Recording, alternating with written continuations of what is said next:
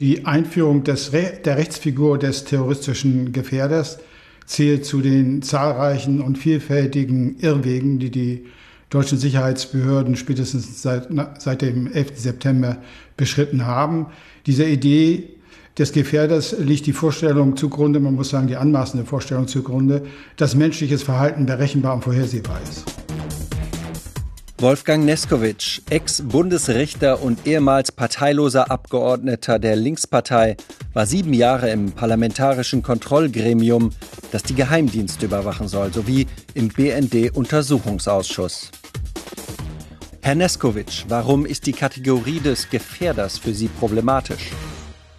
Diese Idee hat eigentlich eine lange Geschichte, weil sie im Ursprung darauf hinausgeht, dass die Polizei sich äh, Mittel wünscht, Instrumente wünscht, die es ihr ermöglichen, schon vor der Tat beim Täter zu sein. Äh, dieses Konstrukt leidet aber darunter, dass die Polizei keine hellseherischen Fähigkeiten hat und dass die notwendige Sicherheit, die mit solchen Maßnahmen verbunden ist, wenn sie zu Grundrechtseingriffen führen, äh, dieses Instrument nicht rechtfertigen. Es kann eben äh, dadurch eben sein, weil man diese Fähigkeiten nicht besitzt, dass sie für die betreffenden Menschen äh, verhängnisvolle Auswirkungen haben. Dürfen deutsche Behörden Informationen über Gefährder an das Ausland weitergeben? Es gibt zwar Rechtsgrundlagen für die Weitergabe von Informationen an ausländische Sicherheitsbehörden.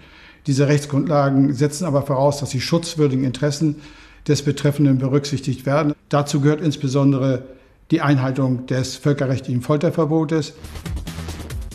Im Fall Hajib wurde ein marokkanisches Urteil zur Begründung seiner Ausbürgerung herangezogen. Wie bewerten Sie das?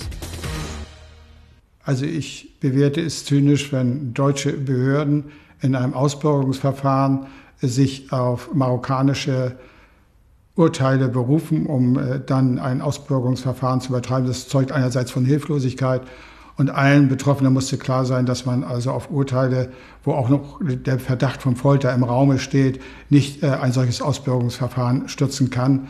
Und man hat ja nachher auch kein Ausbürgerungsverfahren erfolgreich durchführen können.